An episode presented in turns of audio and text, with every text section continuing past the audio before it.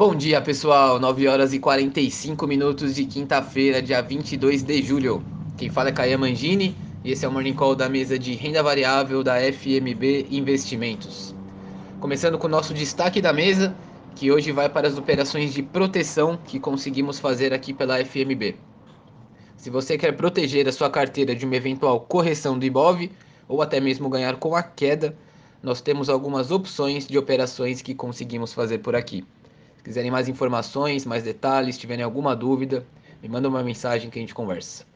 Agora falando das bolsas, o índice Bovespa fechou o dia ontem em alta de 0,4%, na casa dos 125.900 pontos. O índice foi impulsionado pelos ganhos das ações da Petrobras após forte valorização do petróleo. Agora vamos ver como está o pré-mercado.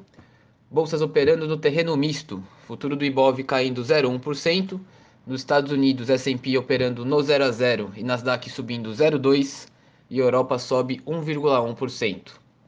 Pessoal, hoje teremos os dados de pedido de seguro de desemprego nos Estados Unidos, né, que saem toda quinta-feira e que servem como indicador para a retomada econômica do país.